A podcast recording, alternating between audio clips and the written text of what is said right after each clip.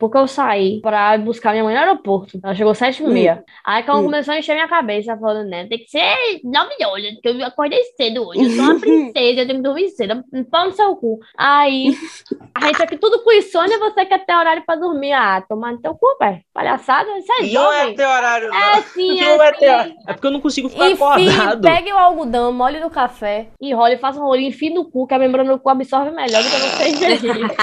Entendeu? Que nem o povo faz lá na gringa embalada. Meu Deus, que gringa é esse que você tá andando, Olga? Entendeu? Bota vodka no AB. Porque a membrana, a pele absorve melhor. Então você faça isso. Tome vergonha de sua cara, tá bom? Eu cheguei, eu tava fofocando com minha mãe aqui, contando todos os meus dramas de vida pra ela, nesses 15 dias que ela ficou fora, entendeu? Ela já me contou aqui altos planos, altos negócios. E Calma me interrompendo, me ligando, gente. Eu não atendo ligação nem de Hanna te ligou. Hanna me ligou, que Cauã, Mentira, todo mundo sabe que você que é insuportável. Ah. Não entendeu chamada no parte. grupo, quem fez foi Hanna mesmo. Mentira É dele. mentira. A- Aqui aparece pra mim, você sabe, né?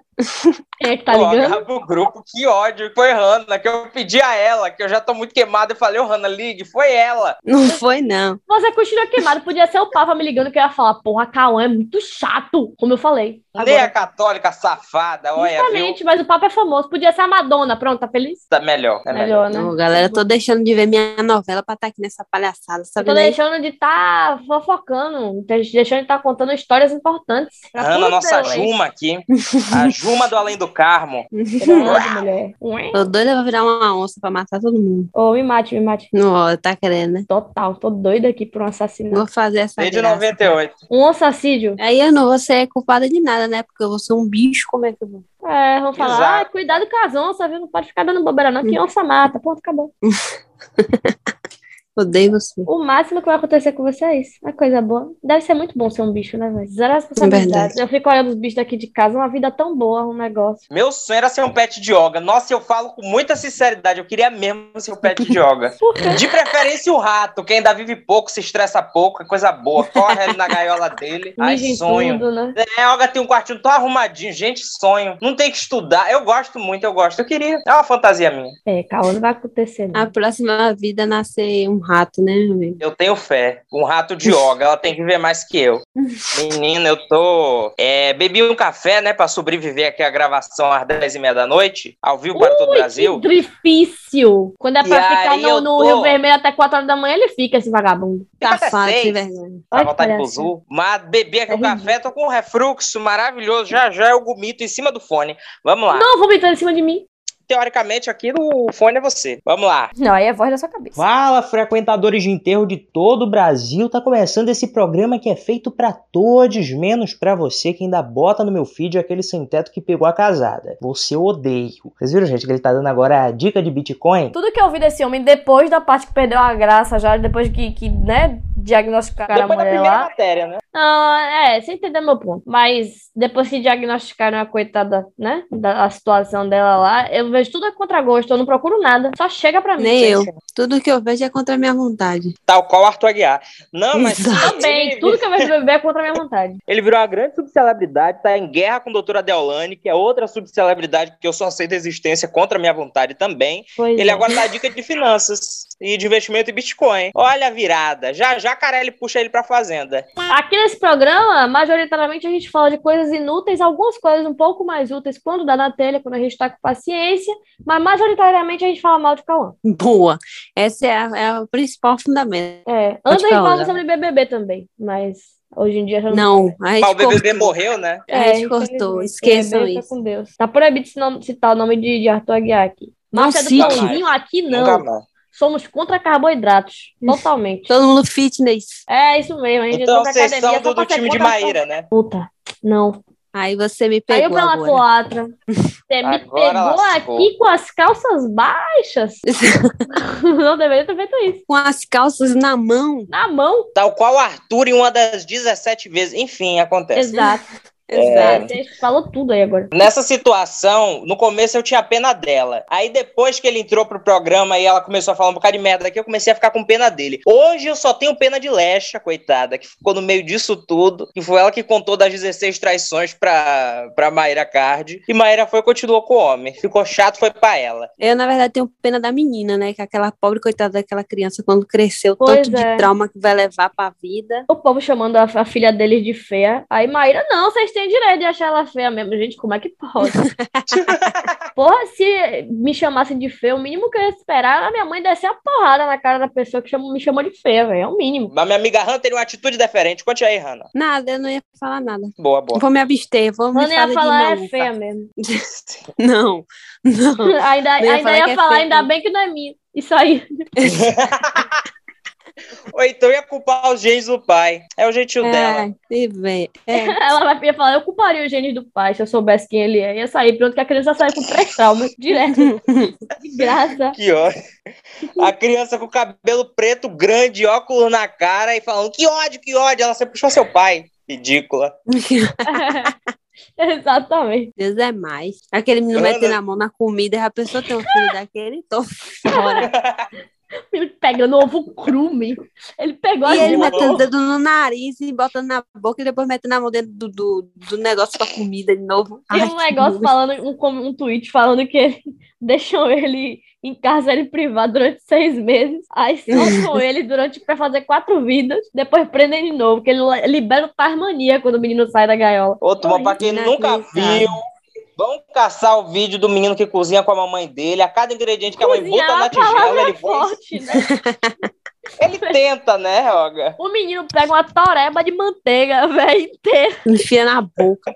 Tem um Tadinho. outro vídeo que ele tá fazendo a pizza com a mãe. E aí ele vai educadinho, pegando uma- um cubinho de queijo de Queijo. cada vez. Aí chega no final, ele mete a mão na- na- no negócio todo, a mãe fica toda desesperada. Rapaz, esse vídeo é demais, menino. Nossa senhora, eu, eu, eu dava risada da barriga doer. Sem condições, o menino enfiando a, a toreba inteira de manteiga na boca, velho. A manteiga foi o áudio, realmente. É porque, Porque não, tudo dava pra entender, mas a manteiga realmente. não, eu acho que O o pior pra cru. mim foi o ovo cru, porque na hora que ele Pô, pega, a gema tá é inteira foda. ainda. É, É, velho. pai- a gema redondinha assim, ó. Só estoura depois que ele enfia na cara. Ô, Roga, aquele é mini bodybuilder. A manteiga pra mim não tem explicação. O ovo cru eu entendo que mãe às vezes bebe umas coisas aqui antes de ir pra academia. Eu queria que fizessem um, um edit desse vídeo dele com os barulhos que o Tasmania do Looney Tunes faz. É blá, blá. Enfiando o ovo na boca, né? Que ódio. Aqui é Hannah. Eu sou Olga. Eu sou Cauã e como a gente sempre relembra aqui, esse programa tem um forte apelo junto ao público infantil, principalmente agora que o Bom de Companhia acabou, sobramos somente nós. Pensando neles, nos pequeninos, a gente lança hoje nosso single só para baixinhos. Nosso workshop. Exato. Vamos falar de crianças que cometeram atos infracionais análogos a crimes, né? Porque Mataram menor de gente. idade, porque menor de idade não comete crime, a gente tem que pontuar isso aqui corretamente. A não ser os que viram TikTokers e fazem trollagem com a mãe. Aí tem até brecha na Constituição. Nesse caso aí, até justiça com as próprias mãos a gente pode fazer se ver.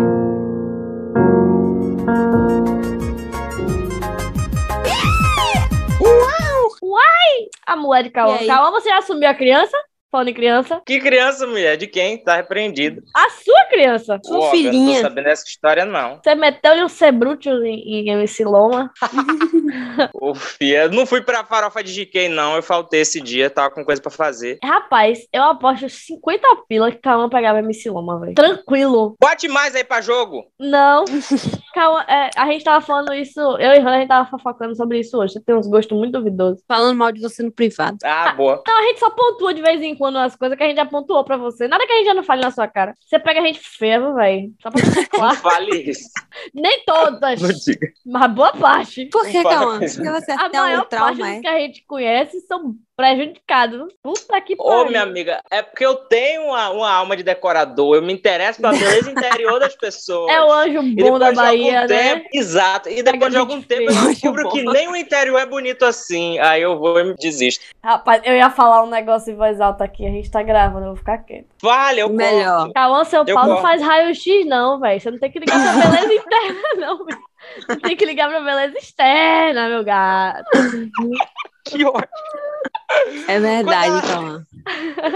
Gente, quando a Olga foi se segurando porque tava gravando, eu devia ter concordado com ela e É passar pra melhor. Eu insisti em ouvir, esse foi o erro. Quando você Ai, for pegar ai. a gente feio de novo, você vai ouvir no fundo da sua cabeça esse replay. Olha Vou começar a repensar minha vida depois dessa. Veja se os dois olhos estão no lugar, se tem todos os dentes. Ô, Olga. Se a Não pessoa. fale isso! Não julgue gente desdentada que a gente terrando aqui diante de nós, a gente não quer acabar com a autoestima dela, que é uma menina Eu que não, tem eu não várias tô mais, eu já me consertei. Tá vendo? Pô, dentadura, né, minha amiga? Chapa, corega. Pô, eu Cauã acabou de chapinha. tirar da lista de pessoas que ele quer pegar. Graças a Deus. Jamais! Hanna, mentira, eu nunca farei isso. Continua aqui, né? Aliás, eu e Tá Hanna, a gente vai fazer nossa douradas. segunda viagem de casal agora em setembro. Cala a Vamos pro Rock in boca. Rio. Viagem de casal é foda, velho. A segunda que a gente faz, já suporta, fizemos pra. Comic Con, foi lindíssimo, foi bonito demais. Eu ia falar Agora outra coisa aqui que eu vou ficar quieta. Falem, por favor. Mais humilhação, meu não Deus. vou falar nada, não. Ah, diga, amiga. É, eu não sei qual é a ordem, mas enfim, eu vou inventar uma ordem aqui na minha cabeça, tá? Esse caso, ele, ele é muito recente. Aconteceu esse ano. Foi dia 19 de março, um sábado, na Paraíba. E não tem muitas informações sobre ele, porque o caso ainda tá aberto, ainda tá em investigação. Então, a gente, eu ainda, a gente ainda cogitou não falar sobre ele de fato, mas só passando por cima, porque foi ele que foi o estopim pra gente escolher o tema desse episódio. Não vou citar nomes, porque, enfim, não é ético citar antes de sair o, Cleberson Santana dos. Mentira, né? a gente não sabe o nome dele, não tem o nome do menino. Quer dizer, tem, mas eu Não não vou tem. atrás. Eu acho que tem do pai só. Que também não é legal. Vamos, vamos brincar de ética aqui, que eu tô querendo ser concursada, então é melhor a gente brincar de ética, né? Vamos é de pseudônimos. Hoje, Pronto. hoje, dia do jornalista que a gente tá gravando isso aqui. Hoje falta uma hora e pouquinho só pra passar. Tá, Pronto, Olga, então a gente pode jogar esse caso pro final, né? não. E aí já jogava a ética pra cima, Não, lá pra tá. meia-noite. A gente, inclusive, passava o áudio da confissão do menino e botava fotos pelo Do corpo. Spotify. Tá, enfim, no dia 19 de março, a emergência recebeu a ligação de um menino de 13 anos, afirmando que tinham entrado na casa dele, invadido a casa dele pra roubar. O pai e a mãe tinham reagido e o bandido ou os bandidos atiraram neles e atiraram no irmão mais novo dele também, matando os três. A emergência chegou lá, socorreu ele, levou ele pra delegacia, né, enquanto investigava a situação, e na delegacia ele manteve essa, essa afirmação de que realmente tinha invadido a casa dele, até que falaram pra ele que o pai dele estava vivo. Que bom que seu pai tá vivo, eba! Pensa o menino que se mijou. O menino entrou em desespero, começou a chorar, se tremia inteiro, e aí resolveu confessar que ele, de fato, tinha cometido o crime. E o que é que aconteceu? O pai dele, depois, né, de ser levado para o hospital e ficar estável, falou que naquele dia ele tinha saído de casa para ir na farmácia, que a esposa dele, a mãe do menino, estava doente, e ele ia pegar um remédio para ela, ela estava bem, mas estava acamada e tal. E pouco antes disso, ele tinha discutido com o filho, porque o filho estava indo mal nas aulas, e ele chegou à conclusão de que ele estava indo mal nas aulas porque o menino estava viciado em um jogo de celular chamado Roblox. E eu não sei explicar o que é Roblox. Eu não sou jovem. Menina, é um jogo terrível. Sofia joga direto aqui. Não tem absolutamente nada que preste. E as comunidades tipo um dentro são horríveis, né? Porque pelo que eu Exato. li, tipo assim, tem print de, de criança pequena falando pro outro se matar, sabe? Então, realmente é uma comunidade bem complicada. É tipo o Twitter deles, sim. né? Bom, Uhum. aí tá. E aí ele falou que o filho tava indo mal na escola por causa disso e proibiu o menino de jogar Roblox e tirou o celular dele. E aí quando ele, ele saiu, foi pra farmácia e quando ele voltou... É assim que guerra se inicia. Exatamente. Procure aí como é que se iniciou o conflito da Rússia e da Ucrânia. Quando ele voltou, ele encontrou a esposa deitada na cama, já atingida. Ela já tinha morrido, no caso, já estava morta. E aí ele pediu pro filho soltar a arma, né? Lógico, tentando acalmar o menino, sem saber o que estava acontecendo. E imediatamente o menino atirou no peito dele. Quando ele atirou no peito dele, o pai começou a né, se segurar caindo. E o irmão mais novo dele saiu de onde quer que ele estivesse para correr para abraçar o pai no desespero. O menino tinha 7 anos, se eu não me engano. Quando ele correu para abraçar o pai, o, o menino de 13 anos atirou nas costas dele e matou o menino também. O pai estava desacordado, caído no chão. Ele assumiu que o pai estava morto, estava todo mundo morto. Ele guardou a arma no local onde ele tinha encontrado, que no caso a arma era do pai, que era um ex-sargento reformado, e ligou para SAMU para falar o que tinha acontecido, para só tirar o dele da reta, só que saiu pela culatra. Foi aí que ele, ne- ele negou a acusação, afirmou que tinha sido uma invasão de assaltantes, e de início a polícia acreditou de fato que ele era uma vítima. Só que logo que o pai voltou à consciência e ele se desesperou na delegacia e confessou o crime, eles falaram: é, realmente, não é bem como eu imaginava isso aqui. E ele ainda falou que a proibição do pai foi realmente a gota d'água dele. O garoto foi levado ao Centro Educacional do Adolescente da Paraíba e o caso segue ainda em investigação. Não sabemos exatamente o que rolou, porque a gente falou aqui anteriormente do caso de, de da família Pesseguini, que o filho foi acusado, é, encontraram os pais mortos e o menino supostamente teria se matado, e matado os pais antes, né? E o caso foi encerrado, se eu não me engano, foi arquivado, como suicídio mesmo, homicídio seguido suicídio, só que a teoria mais forte e que faz muito sentido é que não foi ele que matou, né? Foram os policiais que, enfim, tinha toda uma situação ao redor, porque os pais eram policiais e os policiais corruptos invadiram a casa dele. E tem algumas provas disso, filmagens e tal, de que eles haviam já estavam sendo observados há algum tempo. Então eu realmente não sei o que acreditar. Não que eu acho que um adolescente de 13 anos não tenha capacidade de fazer isso, mas a gente falou desse caso dos Pesseguini, acho que no episódio de casos não solucionados, Volte mas algumas casas. volte algumas. Muitas casas, muitas casas. Volte o condomínio inteiro. E nessa época eu tinha certeza de que tinha vindo alguém de fora que não era da família e tinha matado geral mesmo. Eu não achava que o menino teria força, teria habilidade para acabar com a família inteira, dizimar a família inteira daquela forma. Só que eu assisti, menina, um um episódio aí de, de um documentário que tá no YouTube, no canal Operação Policial. Hum, sim. E eu fiquei um pouco convencido. Que foi o menino mesmo? todo mundo. Um pouco, Vioga. Não sei se tu Me já mande depois, eu não assisti, não. Depois deu uma assistida. Alguns policiais, uma galera lá do alto comando da polícia, inclusive que conhecia o, o, o Pesseguini, o pai dele, não o Marcelinho, no caso, né, que é o menino que teria matado todo Sim. mundo, diz que não tem como ter sido outra coisa e que realmente foi o garoto e que ele se sentia o Assassin's Creed da vida real, que ele vivia falando com os amigos da escola de matar os pais e fugir como sendo matadores de aluguel pelo mundo, não sei o quê.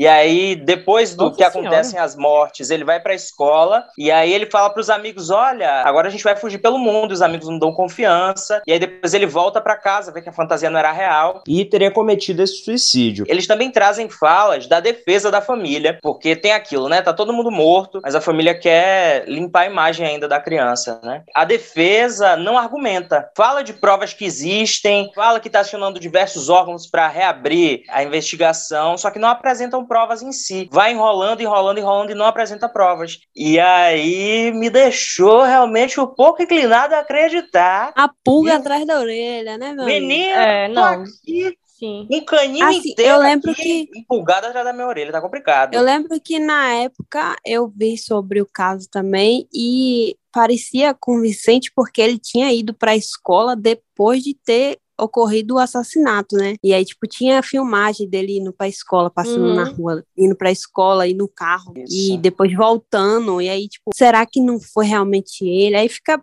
tipo, essa coisa assim, mas na Confuso, época né? eu lembro que eu acreditei que tinha realmente sido ele que tinha cometido o crime, porque pelas filmagens, se for levar em conta que ele saiu depois do É assassinato, né? estranho. é Se ele tivesse em casa na hora, ele tinha morrido, se tivesse sido invasão, né? Uhum. Tinha morrido todo mundo junto e ele junto. A defesa diz que ele saiu junto com o assassino, deu esse rolê, depois voltou pra casa e é aí que o assassino matou ele. É uma história bem esquisita, turminha. Não faz nenhum sentido isso, Mas né? já envolve Não outra faz. pessoa. Já tá né? lá, o cara vai deixar ele dar um rolê pra depois voltar pra matar? ele? Pois é, deixa ele pra É. escola. É bem esquisita a situação. É, eu também Eu- achei. Enfim, E ele né? ia sair naquela tranquilidade toda, sabendo que o- os pais tinham morrido e ia pra escola ficar de boa e depois voltar pra casa. Pois é. Esquisito, menina. Pois E na é. época, o que me fez principalmente desacreditar da capacidade desta pequena criancinha de fazer isso é porque foram divulgadas fotos dele muito mais novo. E ele já era um adolescente quando tudo aconteceu. Não tinham Uhum. fotos mais recentes dele com a família. Então se, divulga- se divulgaram As fotos mais, pequenas. antigas é, dele menorzinho com os dois, né? Aí a Ele gente tá olha e pensa, não é. tem como ele ter feito. Hoje eu já não sei. Assiste a Operação Policial, galera, a pessoa antecipando a indicação. Assiste a Operação Policial e descobre aí vocês na casa de vocês, que eu realmente não tive a capacidade ainda. Uhum. Eu gosto de criar finais. Nesse caso, eu joguei pro universo. Você acabou do, do Menino Uhum. da Paraíba? Acabei. Uma coisa interessante desse caso, interessante e bizarra, e que mostra a fragilidade da nossa Polícia Civil brasileira, é que o depoimento da criança, Hum. a confissão dela, Vazou, né, turminha, no zap?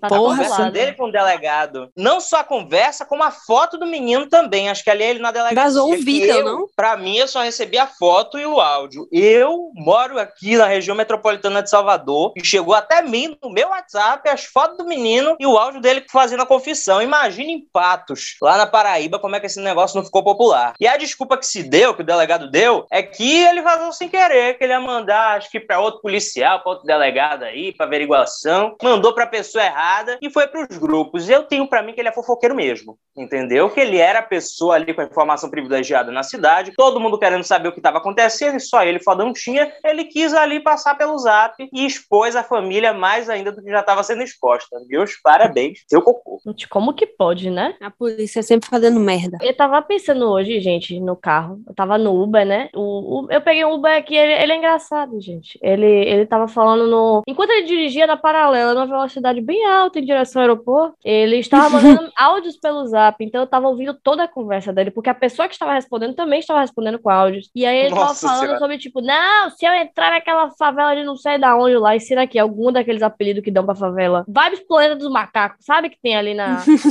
Esqueci onde é que fica. Pronto. É um- uns apelidos assim, os negócios. Aí eu, vai, vai comer tiro pra todo lado. É isso mesmo. Que lá não entra polícia, não. Esses bandos de vagabundo, é, não sei o quê. E eu, gente, eu não vou fazer concurso pra polícia nunca. Fica com Deus.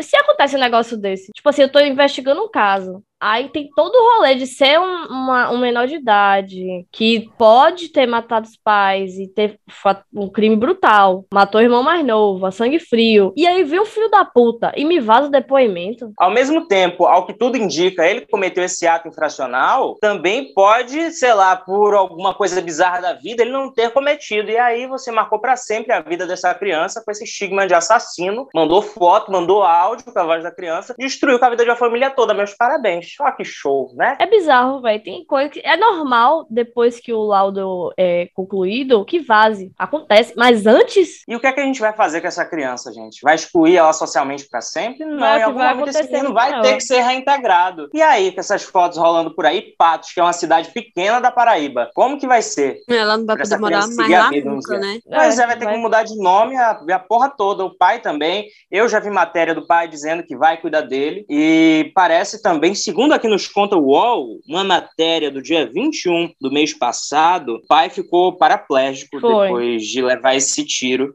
Enfim, a situação complicadíssima mesmo. Mas voltando à crítica à polícia, a crítica não é em si, é individualmente aos policiais. Eu acho que a corporação inteira aqui, aqui no Brasil é extremamente mal gerida e não tem treinamento, Nossa, não tem é. recurso. É muito complicado para a Polícia Civil e para a Polícia Militar também. É, a Polícia Militar é muito cobrada no sentido de obter resultados, e aí eles compreendem como resultados descer para o morro, matar meia dúzia de gente. Aí a pessoa vê na TV e fala: olha, a polícia está trabalhando, matou 12 suspeitos de tráfico ali, o povo com um cigarrinho de maconha na mão. É a gente pensar uma desmilitarização, é a gente pensar num governo que pague direito às pessoas, ao mesmo tempo que as pessoas também não estão protegidas no serviço, e a população não é protegida, e eles também que estão trabalhando aí também não estão protegidos, porque, porque o governo é uma merda, e porque a gente vive aqui resquícios da ditadura militar. É bem triste o que está acontecendo. E para isso Ah. mudar, o que é que você precisa fazer? Tirar o título Tirar o de eleitor, por favor. Dê uma Por votadinha no final do ano. Urgente. Faça isso por nós. Esse problema da polícia, ele é bem constante, porque eu assisti o caso Evandro. Não sei se vocês assistiram, Uhum. mas a solução que eles dão pro caso é tão uma coisa tão sabe, inacreditável, porque eles tinham que resolver aquele caso, porque foi um caso que gerou muita polêmica, tipo, gerou muito fuzuê na mídia, né? Ficou uma cobrança muito grande. Você vai assistindo a série, você fica, porra, não é possível que a polícia tenha feito isso só para dar um- uma, uma solução, para dar nome às pessoas que mataram o menino, sendo que não tem nada a ver. Eu não vou falar aqui não, senão eu vou dar spoiler, mas, tipo, quase acabou uma família toda com uma, uma teoria totalmente irreal, vinda de uma outra pessoa que nem era da polícia. Foi igual o caso da, da escola base. Vocês lembram que na faculdade a gente viu de exemplo que era uma escola primária que começaram a surgir boatos de que as crianças estavam sendo abusadas e aí de repente virou escola do sexo. Uhum. E aí Uhum. o delegado dizia que o inquérito, qual é a prova de ser delegado. Ele, o próprio inquérito é a prova, e no fim não estava acontecendo nada dentro da escola. É uma loucura. Quando entra a mídia, menina, é uma complicação. Eu tô aqui com um indicador nacional muito bom que diz que o Brasil aqui a gente tem só 44% de resolução de casos. Olha aí que beleza. Porra, é, véi, é Todos bizarro mal-. Mal solucionados, né? Todos mal Pois é, solucionados. isso aí na área dos homicídios, são só 44% dos casos solucionados. É, isso não tem nem meio de investigar. A gente tem aqui a PM que não pode investigar, né? Então a ação deles acaba resumida à truculência, e a Polícia Civil que não pode fazer muita coisa às vezes, né, gente? Uma Sim. dificuldade para trabalhar. Eu vou aqui puxar um gancho para a primeira, a primeira, a pioneira do, do negócio. A primeira tiradora de escola adolescente do mundo. Brandon. Brenda Spencer. Vou contar um pouquinho da historinha de vida dela, depois eu incremento aqui a parte triste, né? Que é tudo, no caso. Até a história de vida também é triste. Enfim. Ela nasceu em 3 de abril de 1962, morava em chorando. Sandy. Meu Deus, em 62 não. Esse ano foi tão difícil. Escute onde ela morava, pra você ver que tragédia. Aonde? Em San Diego, Califórnia. Não. Agora Tá tudo explicado agora. Como é que a pessoa com um passado Pronto. desse ia conseguir ser uma adolescente são? Nunca. Idiota. Enfim, Você não sabe as coisas que acontecem nas segundas-feiras de San Diego. Essa menina tem toda a razão de ser traumatizada. pois é. Você já viu o desenho Espere. da Carmen Sandiego? Horrível, é triste. A mulher roubava. É com a você vê? Gina, né, Olga? O desenho. É. Enfim, ela morava em frente à escola que ela estudava e na época que ela cometeu o crime tinha 16 anos. Depois que seus pais se separaram, ela viveu só com o pai e eles viveram na pobreza. Dormiam em um único colchão no chão da sala e com garrafas de álcool vazias por toda a casa. Embora ela mostrasse muita habilidade como fotógrafa, ganhou um prêmio, uma competição, ela geralmente não se interessava pela escola. Ela frequentou uma escola anterior a que ela cometeu crime e um professor se lembra de perguntar com frequência se ela estava acordada na aula. Pô, mas aí eu não, não julgo muito, não. Mas, É. enfim. Sua realidade, né, minha amiga? Que É não verdade. ninguém. Pois é. Um tempo depois, durante alguns testes, enquanto ela estava sob custódia, foi descoberto que ela tinha uma lesão no lobo temporal do cérebro, que foi atribuída a um acidente de bicicleta. No início de 1978, a equipe de uma instituição para alunos problemáticos, na qual ela foi encaminhada, porque ela tinha feito uma evasão escolar, informou que ela era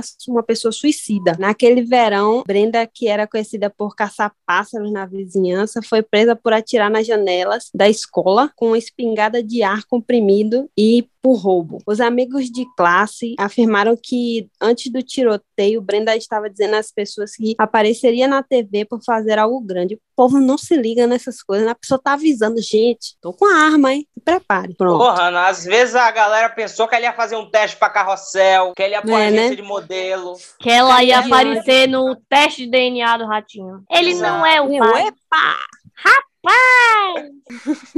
pare! Ixi. Pare! Tá, tá, vai. Vai, continue, prossiga Enfim. com a retórica. Vai. É, O pare me pegou de um jeito. foi, né, amiga? Te pegou desprevenida. Porra, com as calças das mãos. Porra, Enfim, ainda não se vestiu, ela tá assim desde cedo, menina. Não tá, menina, tá um calor aqui no bairro. Uma loucura. Tô aqui, como via o mundo. Triste. Morta, careca. Sem dente.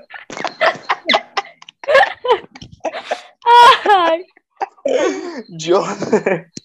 Não me bote na lista de Cauã, não. Pera aí, vai, continue.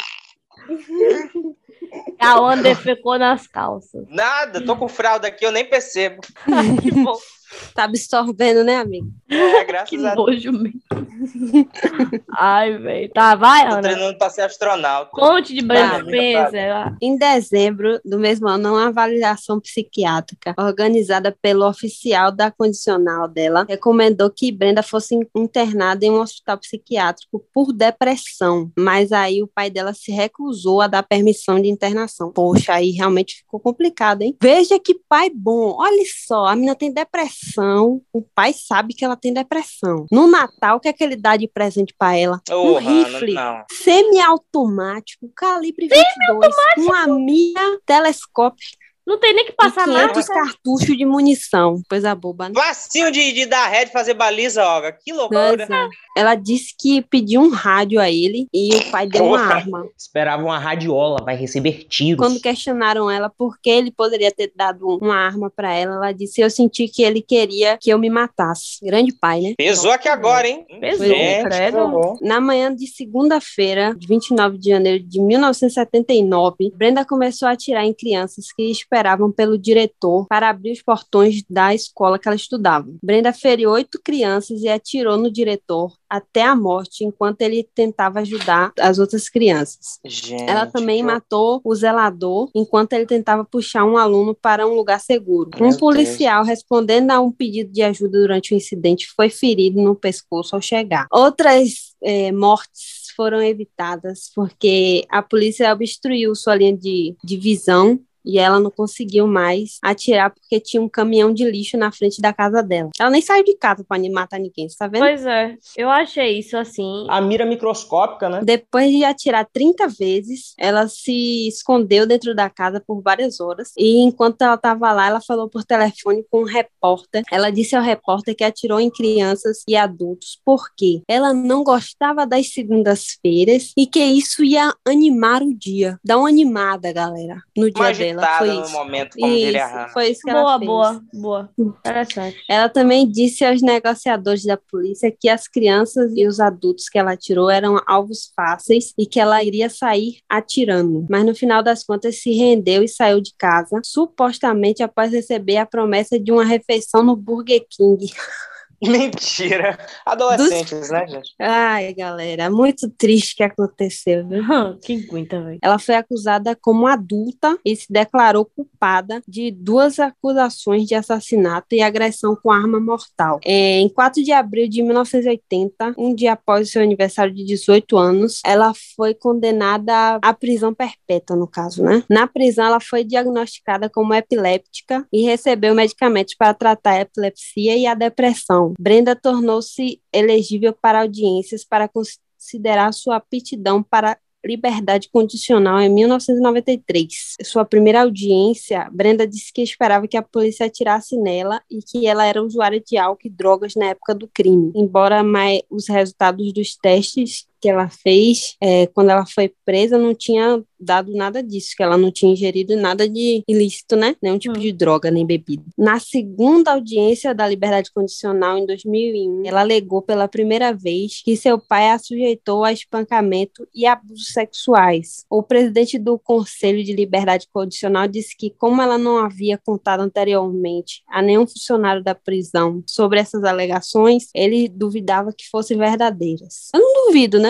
Hã? Ela vivia só com o pai, um pai bêbado. Pois é, fica difícil, né? É, é difícil a gente dizer que não. Em 2009, ela teve a quarta audiência de liberdade condicional. Lá fora são muitas audiências que a galera passa. Por isso que E tem muito caso o- que o povo morre antes da, da condenação. Nessa quarta, o conselho recusou novamente seu pedido de liberdade e determinou que levaria 10 anos antes que ela fosse considerada novamente. Tem um outro jovem muito interessante que eu vou comentar aqui, que é o Graham Young, o inglês. Era, né? Hoje já tá na mão de Deus ou não. Fica aí o mistério espírita para a posteridade. Esse menino tinha 13 anos, em 1960, e era admirador de histórias de serial killers, mas como não tinha um Instagram ali acessível, como minha amiga Olga, ele acabou apelando para um outro caminho, um outro segmento. Tá vendo que é difícil. Como a maioria dos assassinos que a gente comenta aqui, o Graham tinha certos problemas familiares. É bom trazer esse BG para vocês. Ele perdeu a mãe da recém-nascido e inicialmente foi criado por tios, porque o pai não tinha condições psicológicas de ficar com ele. Diferente da minha amiga Olga, esse menino ele era bom em química, olha que bonito. Então ele saiu comprando uma substância dizendo que era para trabalho de escola, só que era para produzir veneno mesmo. Ele começou matando gatos, a coisa da crueldade animal que de tempo em tempo tem, né? Sempre tem nos casinhos de serial killer. Depois ele envenenou um vizinho, sobreviveu. Em seguida ele envenenou a madrasta, envenenou o pai, a os amigos da escola. Chegou uma hora que ele ficou um pouco confuso e se envenenou também. Mas nessa época só tava dando uns piriri até então. O Yang, ele tinha um time muito bom, porque no sábado de Páscoa, olha que temático, ele mata a madrasta, né? A gente tá bem no período de Páscoa. Aviso: esse programa foi gravado no começo de abril antes da Revolução Industrial. Mas só foi editado ontem. KKK. A tia e o professor de química dele entregam ele para a polícia e depois ele confessa tudo. Ele então foi para um hospital para pacientes com transtornos mentais que cometeram delitos e nessa época descobriram que ele tinha transtorno de personalidade, esquizofrenia e afins. Mas se engana quem pensa que no sanatório esse rapaz desistiu das experiências dele. Lá ele começou a estudar textos médicos, incrementou os veneninhos, começou a usar em detentos e funcionários, até que ele matou um interno. Ele foi liberado em 1971 para trabalhar onde? Em um laboratório e o ah, oficial de justiça dele. Meu Deus do céu. O rapazinho que ficou de ir ali verificar de tempo em tempo o que é estava rolando, o oficial de justiça, ele nunca apareceu o menino foi matar o chefe. Depois hum. ele começou a fazer uns chazinhos especiais para os colegas de trabalho. Coisa foi para base de 70 pessoas envenenadas lá. Né? O mercado de trabalho é realmente uma loucura. Muita competição, uma pessoa passando a perna na outra, e foi isso que aconteceu. A investigação começou, aí juntaram dois mais dois, né? Chegaram no Braham Young, que acabou preso. Acharam um diário no qual ele descrevia todos os crimes e os efeitos dos envenenamentos que ele fazia. Esse homem ele teve a pachorra de dizer que era uma novela que ele estava escrevendo, mas não colou, não. O pessoal não acreditou. Ele foi condenado da prisão perpétua e depois inspirou gente tudo com essa maluquice de veneno. Mas eu acho que dava uma série com várias temporadas a história dele, gente. Eu morro, porque ele começa ali na infância dele, primeiro tem infância perturbada, depois ele vai morar com o pai, envenena vizinho, envenena bicho, mata madrasta, depois teria a temporada dele no hospital psiquiátrico, depois teria essa temporadinha aí no trabalho no laboratório, que ele mata o chefe, depois envenena 70 pessoas. É todo estrada, e ainda tem esse final, o povo descobrindo o diário dele, ele dizendo dizendo que era uma fanfic. Eu acho que rolava muito a série boa. Total. Outra curiosidade é que ele era fascinado por nazismo e votou em Bolsonaro em 2018. Brinks. Ele morreu na prisão mesmo em 90. Não deu tempo. Melhor. Não deu tempo de ter o FC para Naro, só para a versão alemã mesmo. Mas eu acredito que se fosse brasileiro tivesse vivo aqui uns anos atrás, a gente sabe de que lado ele estaria. É. Agora o cara já tinha um, um, um, histórico de envenenamento em outras pessoas, aí o cara bota ele para trabalhar no laboratório, né? Maluquice, ele né, minha amiga? Deu a faca e o queijo para ele fazer o que ele quiser, né? Pois é, loucura. Ele eu acho. o queijo e enfiou a faca no cu dos outros. Total. No cu de 70 pessoas. que facão. Eu acho que o povo pensou assim: ah, ele tem essa habilidade, gosta de mexer com os compostos químicos aqui, vamos colocar ele no laboratório. Vai usar os poderes dele pro bem, mas não usou. pena. Fica com Deus. Esse caso que eu vou falar agora, ele foi em 2020, no meio de 2020, pós pico da pandemia, né? Pico que eu falo assim, aquele momento de desespero, caos, o meme do Cascão correndo atrás do pai de Cebolinha. O que está acontecendo? Eu não sei, eu não Você sei. Você diz agora, então, o momento Não, atual. a gente já teve situação muito pior, calma. É em verdade. sentido de pânico, crise de pânico. É verdade. É o caso Isabelle Guimarães Ramos. Isabelle que foi assassinada, agora se pode falar isso, por uma de suas melhores amigas, chamada Bianca Sestari. Agora pode falar todos os nomes, porque de fato a menina já foi condenada e é isso, ela matou mesmo, e seja o que Deus quiser. Se tá no UOL, então pode. Isso. A Isabelle era filha de uma empresária e de um médico. Ela morava com a mãe e com o irmão mais novo em um condomínio de luxo, em Cuiabá, no Mato Grosso. A mãe de Isabelle falou que a amizade da menina com a assassina Bianca começou na quarentena, na primeira quarentena da pandemia do coronavírus. Eles faziam aquela, aqueles encontrinhos, né, que começaram a rolar, que a galera, tipo, depois dos primeiros meses, começaram a se encontrar um na casa do outro. Teve esse rolê aí. E aí começou assim, elas viraram amigas e foram se aproximando, se aproximando e acabaram se tornando melhores amigas. A família de Bianca, ela tinha tradição de praticar tiro esportivo. Começou no ano anterior, em 2019, tudo incentivado pelo pai de Bianca, que era Marcelo. O namorado dela também praticava, o sogro, todos eles treinavam tiro esportivo e eram muito bons. Ah, é polícia, menina. Olha, chegaram aí. A gente tá falando de assassino. É bom pra gente se sentir protegido. A noite, Cristóvão. É só gente boa. E também é só um ponto assim adicional que não é tão relevante assim para a história, é que Bianca e o namorado eram tinham uma relação muito abusiva, os dois eram muito ciumentos, eles brigavam de sair no tapa mesmo. Já é preocupante. E aí em 12 de julho de 2020, a Bianca chamou a Isabelle para ir para casa dela para fazer uma sobremesa. Na casa de Isabelle, de Bianca, estavam o pai dela e o namorado dela, que estavam fazendo manutenções nas armas de tiro esportivo, coisa que nunca se deve fazer quando se tem uma visita em casa É o mínimo. É a pessoa não saber que você tem arma, por questão de segurança mesmo. Mas enfim, tudo bem. Ok, continuando. E aí a família dela falou que Guilherme, o namorado de Bianca, pediu para o pai de Bianca guardar as armas, porque ele tinha medo de pararem ele, de verem ele com a arma. Ele era menor de idade, né? Então, para explicar, até falar que focinho de porco na tomada ia dar um problemão. E aí ele falou para guardar as armas do segundo andar, que era onde ficava o arsenal de armas da família. Ou seja, eles tinham bem mais do que essas que eles estavam fazendo manutenção. Ai, Bolsonaro é norte, Bolsonaro é nordeste. vai É, 17. É uma loucura.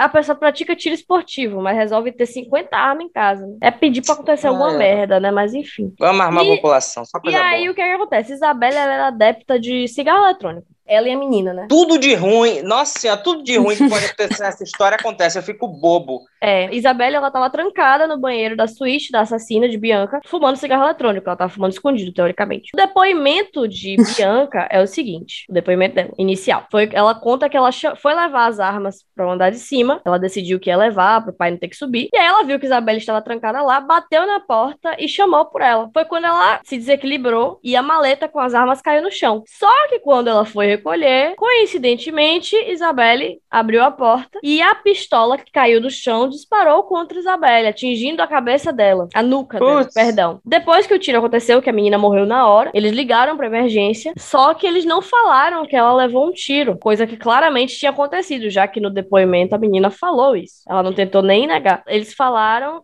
que a menina desmaiou, que estava passando mal e desmaiou no banheiro. Aí a polícia foi acionada, tudo isso, e Bianca prestou depoimento e alegou que foi uma morte acidental. Inclusive, durante as investigações, não se falava os nomes de nenhum dos envolvidos, só da vítima, porque eles estavam ocultados por causa do ECA, né? Do Estatuto da Criança e do Adolescente. Foi quando a polícia, depois de todos os depoimentos, resolveu fazer a simulação no quarto de Bianca para entender como o disparo teria sido acidental. Porque é aquilo, como é que você derrubou a arma no chão, no que você foi pegar, você se desequilibrou, a pessoa abriu a porta, você conseguiu atingir a nuca dela? Fica de Não, complicado, né? É muito pertinente. A arma não estava travada, o cara não- o pai dela não travou a arma em momento nenhum, a arma estava destravada. O tempo inteiro? Pois é, não faz É sentido, isso, né? é muito desconexo isso, velho. Foi aí que a Politec, a perícia técnica, falou que o tiro executado não tinha como ser acidental, não tinha como ela dar um tiro sem querer, porque foi dado a 1,40m de altura, em uma distância de Caralho. 30 centímetros do rosto de Isabelle. Então foi muito perto. Não tinha como ela disparar acidentalmente. É, Foi velho. Tipo assim, olha aqui pro cano da minha arma, rapidinho, só pra fazer uma simulação.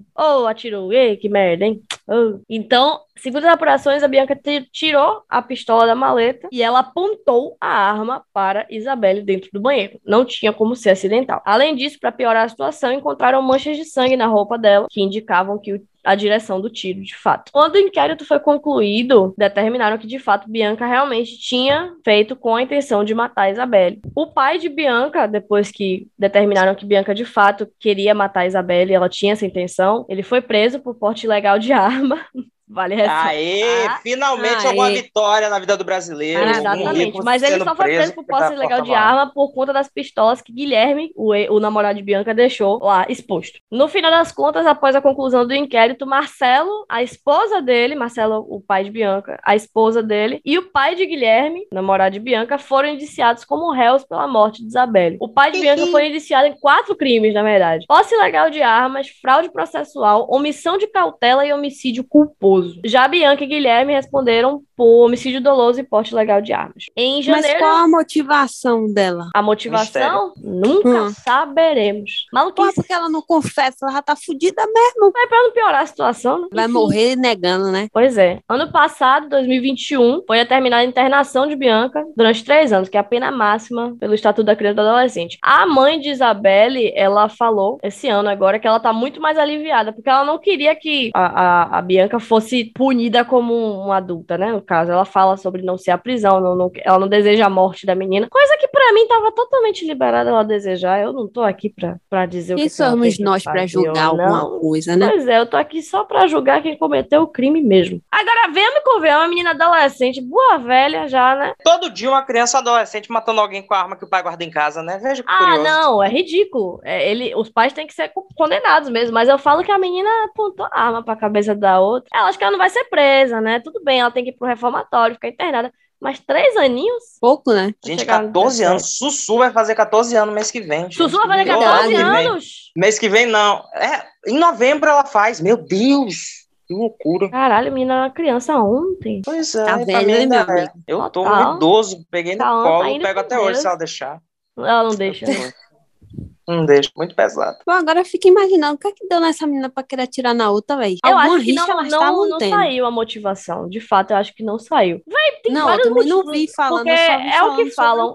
A gente até comentou um dia desse quando a gente falou de como tem jovem cometendo crime nesses tempos, assassinato e tentativa de É. assassinato e levando granada pro colégio. É um momento É todo louco, é um, né? é porque não que justifique, né? Tipo, é muito harmônio, é muita coisa acontecendo na cabeça de um adolescente, já naturalmente não drama de adolescente, né? Mas porra é foda, velho. É o cérebro começa a se desenvolver pra outros Sim. lados de maneira muito rápida e ainda tem todo o estresse de estar vivendo no mundo pandêmico, sabe? Sim, e se você sim. morar no Brasil ainda é pior ainda. Existe a negligência, né, dos pais. Porque Uhum. por mais que os pais possam ser ricos e ter uma boa condição de vida e viver bem, vai saber o que é que passa na casa da, da dela, né? Sim, é. a negligência que ela sofre por pai, tipo, não ter atenção, não ter o carinho devido, né? Porque eu acho que Sim, o que é gera importante. mais é quando a pessoa não tem aquele, aquela atenção que o que toda criança, adolescente, até a, a fase de se tornar adulta, tem que ter o pai e a mãe ali para uma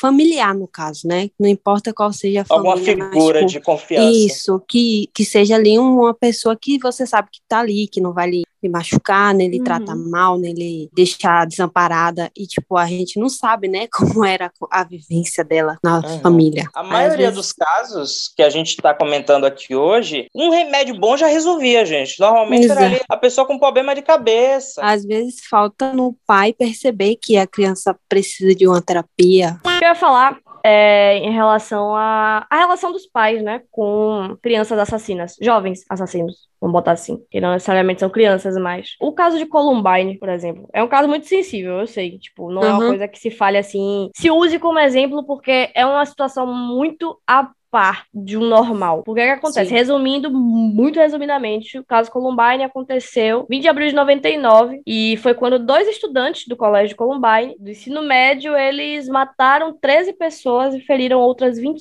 24 dentro do colégio em menos de 10 minutos. Eles fizeram isso. Eu não sabia do tempo, eu descobri isso hoje que eu tava lendo sobre. E aí o que é que acontece? Eles se mataram, né, depois do massacre, quando a polícia começou a invadir o, espaço. Inclusive demoraram pra porra, mas a gente precisa fazer um episódio especial de Columbine, se for pra falar, porque é muita coisa que eu tenho É pra falar muito sobre isso grande. É muita coisa, velho. É muita coisa. É Esse caso muito. é assustador. Eu ainda nem li o livro, que eu não tive coragem. Eu comprei, mas não tive coragem ainda. Um dos meninos, que era Eric, ele era completamente maluco mesmo. Ele é sociopata. Isso aí é um fato. Tipo, é- diagnosticaram ele post-mortem. Ele era sociopata. Encontraram diários Uhum. dele falando sobre a vida e o cara era louco, louco, louco, louco. Porém, o Dylan, Dylan Klebold, ele era o outro menino que cometeu o massacre também. Ele não tinha, assim, depois descobriram um diário dele que tinha algumas coisas, mas você via que era totalmente influência do outro, sabe? Sim, Ele não tinha por que fazer nada disso. Ele não tinha problema em casa, e isso não foi a mãe que falou, tipo, realmente foram investigar e ele não tinha nada, porque eles precisavam para diagnosticar. Ele não tinha problema com os pais, ele tirava notas muito boas na escola, ele não sofria bullying, muito pelo contrário, ele tinha amigos, tanto que teve um cara no, no massacre que ele não quis matar, porque reconheceu o cara e falou, ah, não, você é, tipo, você é meu brother, pode, pode sair, sai correndo aí, vai com Deus. E aí a mãe dele levou anos em silêncio na mídia, né, porque ela não sabia o que Uhum. falar. E aí ela veio a público porque ela falou que ela não conseguia parar de se culpar, até o momento que ela percebeu que ela não tinha culpa. E realmente ela não teve, porque Não. ela fez de tudo. Inclusive, no dia do massacre, ela viu que o menino tava diferente quando ele saiu de casa. Só que ela nunca ia imaginar que ele ia cometer um massacre, né? Ela achou que ela falou que em uma entrevista que ela achou que era problema de adolescente, como qualquer outro. Tipo, velho, o menino tinha 17 anos, pô. Ele podia ter brigado com uma namoradinha, um namoradinho, sei lá, ter tirado a nota baixa, sei lá, qualquer coisa. E ela até falou com o pai, porque o pai ia ficar em casa no dia e falou: Ó, quando, quando ele voltar, conversa com ele, sem saber que o filho não ia voltar, né? E ela fala que ela só ela resolveu vir a público porque ela nunca ia enxergar na vida que o filho dela poderia estar passando por isso, que o filho dela tinha depressão, e isso ele foi diagnosticado. E ela fala: pô, se eu tivesse visto qualquer coisa antes, se eu tivesse prestado um pouco mais de atenção no meu filho, eu teria visto que ele tinha depressão e eu não ia ter, ter ele não ia estar passando por isso. Ele não ia ter matado tanta gente. Ela conta que ela, quando ela recebe, ela descobriu que era o filho dela que estava participando do massacre, ela assistindo na TV o que estava sendo transmitido, ela pediu a Deus que o filho dela morresse ali para parar de matar aquelas crianças. Então assim, ela teve que lidar com muita coisa na cabeça dela, muita gente culpando ela durante anos, até hoje o povo fala, foi culpa dos pais. E eu falava também, falava, porra, como é que ninguém viu isso? Mas tem vezes que não vê mesmo. Prova disso é que a gente, a gente tem vários amigos aí que totalmente debilitados da cabeça e os pais não vão saber nunca. Não é verdade. Porque uhum. é muito difícil, sabe? Eu chorei horrores assistindo a. Ela tem uma entrevista pro TED Talk, uma palestra, né? Em que ela fala uhum. sobre isso e ela fala com outros sobreviventes de massacre também, sobre a culpa. Ela disse que quando ela saiu em público pela primeira vez depois do massacre, ela não sabia onde enfiar a cara. Porque ela falou, porra, eu ia num banco e eu não sabia se ali tinha alguém que era pai de algum, alguma criança que meu filho matou. Ou era pai de alguma criança que ficou permanentemente debilitada por conta de meu filho. Então foi muito tempo de terapia para ela entender que ela não tinha culpa. E me pegou muito, porque eu também faço parte do time que sempre acha que a culpa geralmente é dos pais, porque geralmente é. Mas depois de Nem ver o que sempre essa mulher dá falou, culpar, né? mas é isso, mas é, é, inevitável de primeira, porque tem tanto caso de serial killer que foi fudido na infância pelos pais e cresceu para se tornar um psicopata, um sociopata, um, um assassino em série, sabe? É difícil não culpar, mas depois que eu vi o relato dessa mulher, depois eu vou mandar para vocês, porque é muito. É, ela fala muito bem sobre o caso. E é um. O vídeo tá muito bom também. Enfim, foi isso. Eu precisava falar sobre esse assunto. Eu tava. Precisar falar com alguém, sem parecer maluca. Ah, é o momento certo, minha amiga. Você uhum. falou tudo. Tem uma coisa que eu tenho observado agora: é a quantidade de ocorrências em escolas desde que as aulas presenciais voltaram, né? Uhum. Acho que é isso que Olga falou da questão da pandemia. Acho que as pessoas desaprenderam pouco a conviver mesmo. Em Camaçari, que é a Sim. cidade vizinha daqui de Salvador, para quem não sabe, essa semana um aluno foi armado e a informação que se tem é que foi para se defender de bullying. Pouco Nossa, antes também em Camaçari, um menino foi espancado dentro do escolar. Do ônibus. Uhum. Teve o caso em São Paulo também, que um aluno esfaqueou uma aluna, se eu não me engano, em Salvador rolou morte em escola, tá bizarro o negócio. Por isso, tal qual Milton Ribeiro, que era ministro da Educação, eu sou contra a educação. Eu acho que as pessoas têm que ficar no Twitter. Teve um caso hoje, eu tirei print aqui para falar. Eu não abri a notícia ainda, mas um menino de 12 anos atirou na cabeça do irmão de 15, brincando com arma de fogo em São Paulo, na casa deles. Loucura, Foi gente. Hoje. Eu, de verdade, não entendo a obsessão que algumas pessoas têm por armas de fogo. É um negócio que existe Sim. especificamente para matar, e as pessoas acham lindo ter em casa, Nossa. acham lindo atirar com aquilo por esporte. Muitos ensinam para os filhos, ainda crianças, ah, como, como que se atira, atira em bicho, essas porcarias eu não entendo de verdade a obsessão que essas pessoas têm. É, não, existe essa, essa, esse mito, né, de que, ah, tem que ter arma em casa para se defender. Eu só consigo Será pensar que dá tempo? Que... Não, ainda que dê, velho. É um caso em um em um milhão. Se você tiver um adolescente com depressão na sua casa e você tiver é uma arma isso. e ele souber, é você acha mesmo que esse menino não vai se matar? É isso. E eu falo eu não que... só por, por, experiência própria, né? Mas porque, pô, é 70% das pessoas ao meu redor têm depressão. E eu é sei, conheço muitas que se tivesse uma facilidade, assim, mínima, e eu ter acabado com a própria vida. E eu acho que os pais não entendem isso, porque existe um, um, um estigma muito grande que eu não sei de onde é que esse povo tira, que é, ai, não vai acontecer comigo, sabe? É uma coisa muito. Exato. É. Eu acho que além de, de dessa, dessa, desse fator que é o principal, né? Que são pessoas que são depressivas, ainda mais adolescentes, tem crianças também, né? Porque, ah, não, mas a gente põe um lugar que elas nunca vão pegar. Uma hora ou outra você vai dar uma bobeira. E é, é nesse momento que você que a criança vai ver, vai pegar. E aí que pois é. acontece é. a merda, entendeu? Vai brincar então, com a amiguinha. É, exato. Eles sempre acham que, ah, não, vamos sempre guardar, vai estar tá tudo escondido, ninguém nunca vai achar, eles nunca vão ter acesso. Mas uma hora, querendo ou não, a, o ser humano é falha, a gente passa despercebido com as coisas. Uma hora você vai dar essa bobeira. Se, quando você é. der, aí é uma chance só que precisa para acontecer uma merda, uma tragédia. Só uma seja, chance. Pois é. Você quer ensinar sua filha a se defender? Ah, precisa aprender a se defender. Bota no Krav Maga. Bote no Muay Thai. Karatê. Um, sei box. lá, velho. Ensina ele a, a, a, brigar com, com espada de esgrima. Foda-se. A ligar o 9-0. Ensina ele a vencer aí. no argumento. Não sei. Boa, boa, boa, boa. A dar outra face. Sabe? A dar A outra... Bote ele, no, bote ele numa aula de Arthur Aguiar, de argumentação. É, Ele Exatamente. vai ser importante. Pra ele ganhar no jogo da discórdia da vida. É isso mesmo. Exato. Com certeza. O ladrão vai falar, me passe tudo. Ele vai falar, não foi isso que eu falei? Não foi isso que eu falei. Você pode estar tirando palavra da minha boca. Eu falei, você mandou, eu mandei você passar tudo pra mim, mas eu não tô dizendo isso. Vai ficar Eu tô aqui jogando sozinho, você veio. Exato. Oxe, é bem melhor do que você dar uma arma pro seu filho. Sim, enfim, vamos pular agora para duas grandes irmãs unidas. É É importante ser unido com o irmão, viu, galera? Simone Até Simaria.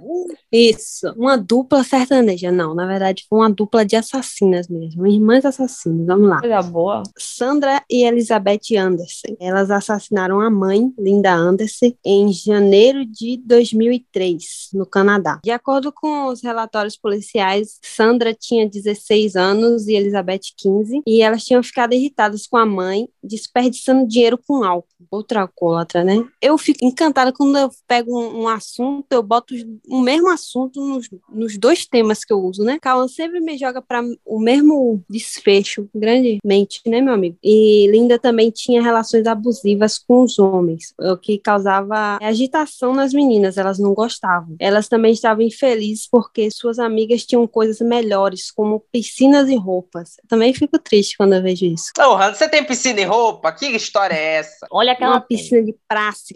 Que pra mim já me contempla. Exato. É verdade. Enfim, por causa desse descontentamento delas, elas começaram a procurar na internet formas de matar a sua mãe. Meu Deus. Nossa, o histórico de pesquisa Deve ser dela deve ter ótimo. sido ótimo, né? Como matar Enfim. a manhã? Isso. Uma coisa pique flor de lis, tentando matar a É, mãe. exatamente. Elizabeth e Sandra acreditavam que, matando a mãe, elas teriam direito ao dinheiro do seguro. E esse dinheiro elas, elas usariam para gastar em uma viagem à Europa com seus amigos e comprar uma casa grande com um quintal cheio de maconha. Meu Deus, mentira, Hannah. De fuder. Massa. Parar de Porque gastar o dinheiro com cachaça e investir em erva. Muito bom. É investimento, né? Um grande investimento. Então elas decidiram o quê? Que iam afogar a mãe porque acreditavam que era rápido e fácil. Durante o almoço de 18 de janeiro de 2003, o plano era fazer Linda, que era a mãe, ficar totalmente embria- embriagada para que ela não pudesse resistir aos ataques delas duas. Que a mãe deve ser, devia ser mais forte que elas, né? Tinha que ter um elemento ali para facilitar o negócio da, do assassinato. Além de bebidas, ela também, elas também deram analgésicos para poder desacelerar o batimento cardíaco Nossa senhora. e esperaram então que as drogas funcionassem. Enquanto esperavam, as irmãs se comunicavam online com os amigos pelo MSN, né? Que época triste. Orkut, não sei, ninguém sabe. Ai, ai. Mais E space. um, é, uma das amigas disse na frase: Boa sorte, use luvas. Véi. Odeio adolescente, galera. Não Eu não suporto. Depois que a mãe já estava totalmente embriagada e dopada, né, de remédio e bebida, elas encheram a banheira e levaram a mãe para o banheiro. A mãe teve dificuldade para entrar na banheira por causa da mistura, né, de vodka, pílula. Depois que elas colocaram as luvas, é, fizeram uma massagem na mãe. Ó, ainda deu uma massagem para ela poder dormir tranquila, Meu relaxada. Deus do céu, velho. E em poucos minutos, de acordo com o relatório da polícia, Sandra mandou a mãe deitar de barriga para baixo para que pudesse esfregar suas costas. E aí, na hora que ela deitou, Sandra puxou a cabeça da mãe para baixo e não soltou. Fogou, né? Uhum. Depois de quatro minutos, Sandra soltou a cabeça da mãe e descobriu que ela já tinha morrido. Depois de matar a mãe, as duas foram com suas amigas a um restaurante próximo para comemorar, né? Nossa Coisa boa, matei minha mãe. É a Sam de iCarly que lançou agora um livro. Tô doida pra Eu ler esse estou livro. contente que minha mãe morreu, alguma Tô coisa doida assim. pra ler. Mas a mãe dela era uma vagabunda. Nossa senhora. Então, pra quem não sabe aí, turminha, eu tô sempre dando essa contextualizada na galera. A Sam Puckett, né, a Janet McCurry, que protagonizava a Carly junto com o Michael Jackson, ela foi obrigada a atuar desde pequenininha pela mãe, e aí a mãe fez ela desenvolver uns problemas alimentares, porque tinha um controle Mas do não, peso, toda uma loucura. Pois é, um bocado de problema psicológico, a coitada tem por causa da mãe, que obrigava ela, e hoje ela é ex-atriz, ela não, não faz mais série, faz nada. Tanto que teve aí o retorno de iCarly, ela não quis ir. Eu acho que ela lançou essa desculpa só para não passar vergonha, porque os episódios não estão legal. Mas, né, tem gente que acredita que foi realmente por causa do trauma. E aí, no, no, no livro, ela aparece na capa acho, com a urna, né? Simbolizando, Uhum. tipo, as cinzas da mãe, dizendo que ela tá glad LED aí que a mãe morreu. A mãe É faleceu de câncer tem um livro. é, eu estou feliz que minha mãe morreu, literalmente. Isso, eu tô doido pra ler esse negócio. Mas volte aí, minha amiga, para as outras que também ficaram felizes, mas um pouco antes, de 2003, né? Sim, depois que elas voltaram no restaurante, né, elas ligaram pro pronto-socorro, no caso, o 911, né, e informaram que havia encontrado a mãe deitada na banheira. Ó, que inocente, né? Ora, ora. Besteira. Enfim, o atendente mandou elas tirarem a mãe da banheira, que erro, né? E prestar os primeiros socorros. Elas choraram por telefone, dizendo à operadora que a mãe não, não poderia ser ressuscitada. E aí, quando a polícia chegou, eles acreditaram na história delas, que a mãe tinha morrido afogada, porque era alcoólatra e tinha se suicidado, no caso, né? Um ano depois, olha, galera, passou um ano ilesas. É, Sandra e Elizabeth deram uma festa, comemorando horrores elas, o dinheiro que a mãe deixou. Zero esforço pra, pra, pra disfarçar. Igual a Von Richthofen que matou os pais, no outro dia tava dando churras pra galera. Pois é, enfim. Mas aí Deus pegou ela no erro, tá vendo? Hum, Sandra boa. estava bêbada e contou a um homem na festa que tinha assassinado a mãe e que tinha sido ajudada pela irmã. Ela então disse a um cara que gostava dela que a morte de sua mãe poderia não ter sido um acidente. Você já pensou se não fosse? Ela jogou assim no ar, né? Quis pagar de Então- miseravona. E se É. lascou, bem feito. Ele se, se des- ficou desconfiado, né? E mais tarde foi na polícia para relatar o que foi que a mina, a mina falou. Depois disso, elas foram presas, julgadas e condenadas a 10 anos de prisão. Foram libertadas uma em 2009 e outra em 2010. A mais velha, que é Sandra, foi liberada para uma casa de reintegração em 2009, enquanto Elizabeth foi liberada em 2010. Mas não foi para lugar nenhum, não, só foi liberada mesmo. O pai tentou, mas sem sucesso, que Elizabeth fosse libertada mais cedo, para que ela pudesse completar sua sentença sob prisão domiciliar. E após a libertação, Sandra foi aceita na Universidade de Waterloo com uma bolsa de estudos de 2 mil dólares e Elizabeth viajou para Ottawa com a intenção de se candidatar à universidade. A coisa boa, a vida seguiu e a mãe ficou com Deus. Porra, mano, eu jurei que você ia falar se candidatar a carga eletiva, alguma coisa prefeita, vereadora. Hoje em dia ela é presidente do Brasil. Não, mentira. Hoje em dia ela é primeira dama. Capaz. Michele Isso. Bolsonaro. E hoje elas estão por, lá, por aí agitando a garotada. Isso, muito importante, isso mesmo. E ficar com o dinheiro do seguro. Que coisa. E esse Gastaram outro caso. por um ano, né? Pois E é. essas meninas não brincaram na rua, é brincadeira. Odeio Hannah, velho. Esse outro caso que eu trago aqui agora, ele aconteceu em meados de 2014, em Wisconsin, nos Estados Unidos. Eu não consigo ler Wisconsin e não lembrar de Dead Seventh Show, mas beleza. Duas meninas de 12 anos, a Anissa Weyer e a Morgan Geyser, atraíram uma amiga, Peyton Leltner, para uma floresta e esfaquearam ela 19 vezes. As meninas disseram que estavam sob efeito ali da, da influência do Slenderman, que é uma lenda urbana criada na internet. A vítima sobreviveu, conseguiu pedir ajuda, não sei como, né? 19 facadas, realmente, uma coisa mutante ali. Ela conseguiu pedir ajuda e as autoras falaram para a polícia justamente que tinham que matar a menina para provar por Slenderman que elas eram dignas para ser servas dele. Pra quem não sabe, esse bicho aí foi criado na internet como meme em 2009, depois saiu até filme aí pela Sony. Mais um caso que algo começa como meme, depois vai longe demais e destrói vidas, tal qual Caneta Azul, Azul Caneta, que ganhou remix do Alok, né? Meu Uma Deus. situação bem complicada. Em 2018, a Morgan Geyser foi julgada e condenada a 40 anos de reclusão em uma instituição de saúde mental. E mais um aí, né, com as questões psiquiátricas sérias mesmo. Isso de se falar em crianças cometendo essas infrações tão graves sempre acaba levando para aquele caminho de se discutir a redução da maioridade penal. E eu já fui um daqueles idiotas que dizem que se a pessoa pode votar, ela pode ser presa. Só que eu aprendi a ler, graças a Deus, e eu mudei de ideia.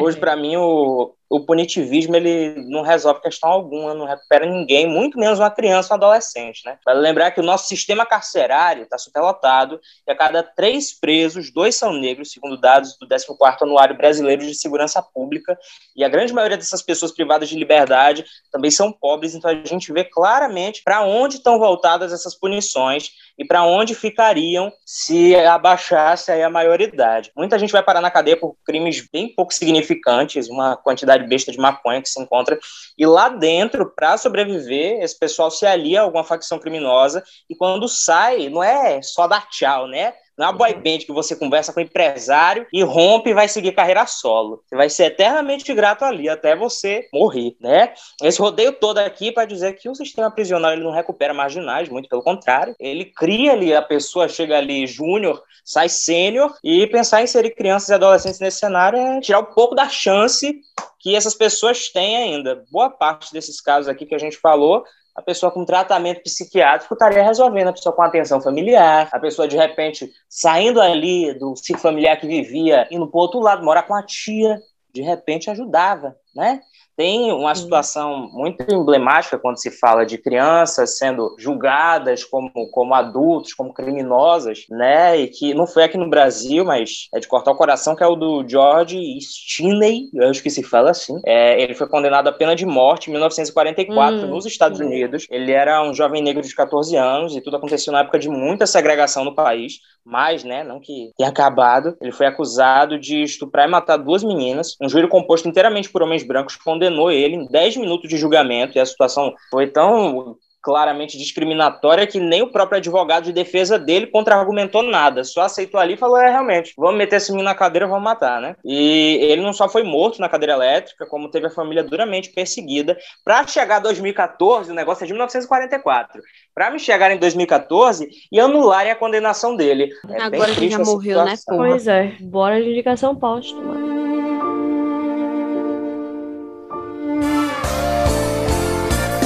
Vida está na mão de Deus, mas a morte está na caçamba do motorzinho.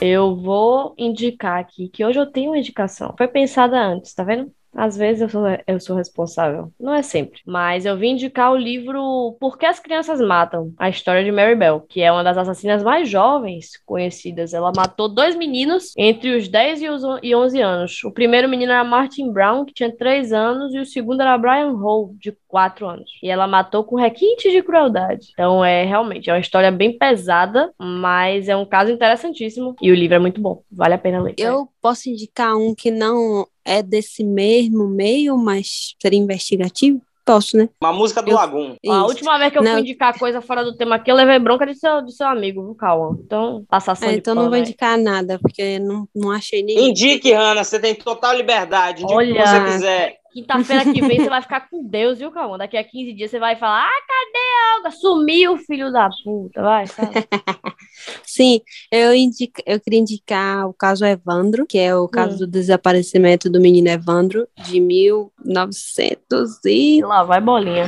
92. Grandes bruxas de Que Barataba. tem um desenrolar muito bom durante o documentário que tem no Globoplay. Isso. Na plataforma aí, não vou dar, aquela não me dá nada. Procurei a plataforma que tem o caso Evandro. O desenrolar da história é muito louco e você vai ficar surpreendido eu ia recomendar o, o documentário, né, da operação policial aí do, dos Guine, mas já falei Você lá já atrás. Já indicou, né? Já foi, meu Acabou filho, pra mim. Trás. É. Enfim, eu não tenho mais nenhuma indicação pra fazer. Fica aí só. Nem eu. Porque crianças matam. E o livro de Columbine. E essa praia também. sábado, Olga? Pode, praia, calma. Me respeite. Bora, Olga. Com minha tatuagem. E daí? Você fica na sombra, olhando Gente, as nossas Eu tô deprimida. Me deixa ficar deprimida. Então ah, vai eu e Cauã, papai. A gente Quer vai mesmo? na barra. A gente Hã? vai. Você vai mesmo, Estamos te convidando. Olha, ah, eu fui convidada, entendi. Isso. Tu é mais uma tríade.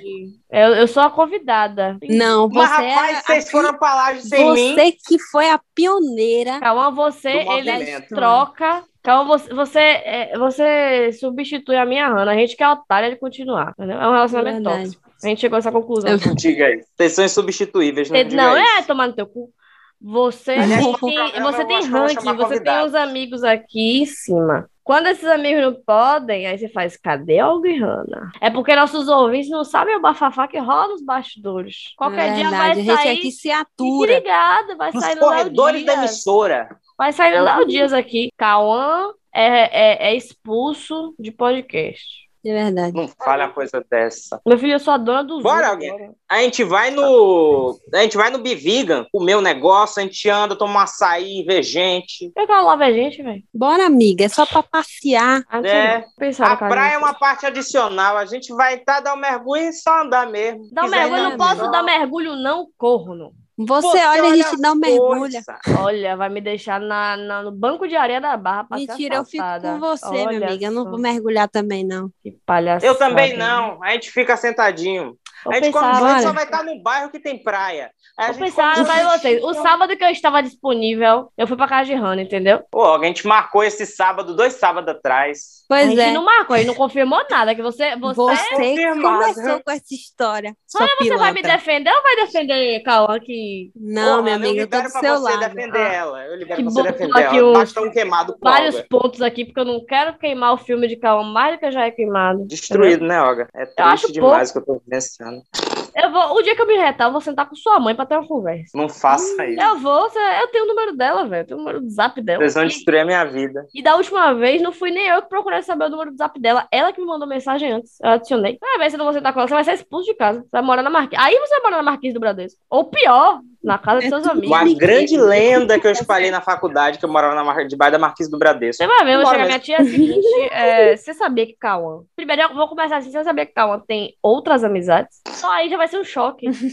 ela Vai ver. vai cair pra trás dura, ela vai falar mentira. Eu falo, "E você acredita? Você sabia que Cauã não anda com a gente porque ele odeia? Porque ele não quer? Ela fala, Exato, não. é pior ainda. Você vai ver se eu não receber. é, é, Ela vai lhe fazer trazer 3 quilos de manga aqui pra minha casa, pra pedir desculpa. Vai. E vou aceitar, mas não vou te Ou é desculpar. meu sonho, gente, por favor. Eu vou aceitar as mangas, mas não vou lhe Pra desculpar. sua mãe mandar umas mangas aqui pra casa também. Pô, saudade aquela cesta de, de, de- Cesta não, um porta-mala inteiro de fruta que minha tia mandou aqui pra casa uma vez. Foi Próxima ótimo, live né? que tiver, eu vou levar umas frutinhas. Porra, traga a mais pra eu levar pra casa. Obrigada. Próxima vez eu levo esse hortifruti aí. Bora Bora pra pra praia, Olga!